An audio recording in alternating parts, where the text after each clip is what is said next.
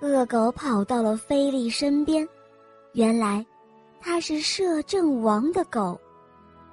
卓费先生，以后路易王子当了国王，你可要常来看我。菲利对卓费先生说。话音刚落，菲利看到了站在门口的格林。你迷路了吗，小姐？菲利问。不，我是来找卓费先生的。格林说。另外，您的狗抢走了我的信。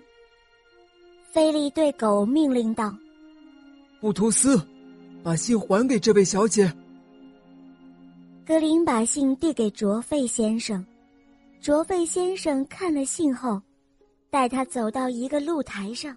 “我能为你做点什么吗？”卓费先生问。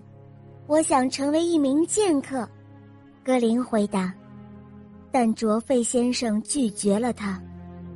格林还想说服卓费先生，可无论他怎么说，卓费先生都不答应。格林只好样样的离开了。此时，恶狗布图斯又向米特扑过去，格林立刻追赶。他跑到一条泥泞的小路上，撞倒了一个穿紫色裙子的女孩。这个身穿紫色裙子的女孩名叫薇薇卡，她刚刚为自己做好了一件紫色的披肩。薇薇卡躺在泥坑里，大声喊道：“你们毁了我刚刚做好的衣服，你们会后悔的！”格林顾不上道歉，继续向前追赶米特和布图斯。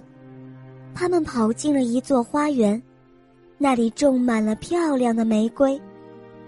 艾蕾娜正在玫瑰园里翩翩起舞，她一边跳舞，一边吟诗。这时，格林一行冲了过来，把艾蕾娜撞倒在路边的花丛里。啊！你们这样实在太没礼貌了，你们会后悔的！艾蕾娜生气的大叫。米特、布图斯和格林。还在往前跑，他们追逐着跑到了小桥上。这座桥是通往王宫的。云妮正在桥上忘情的拉着小提琴。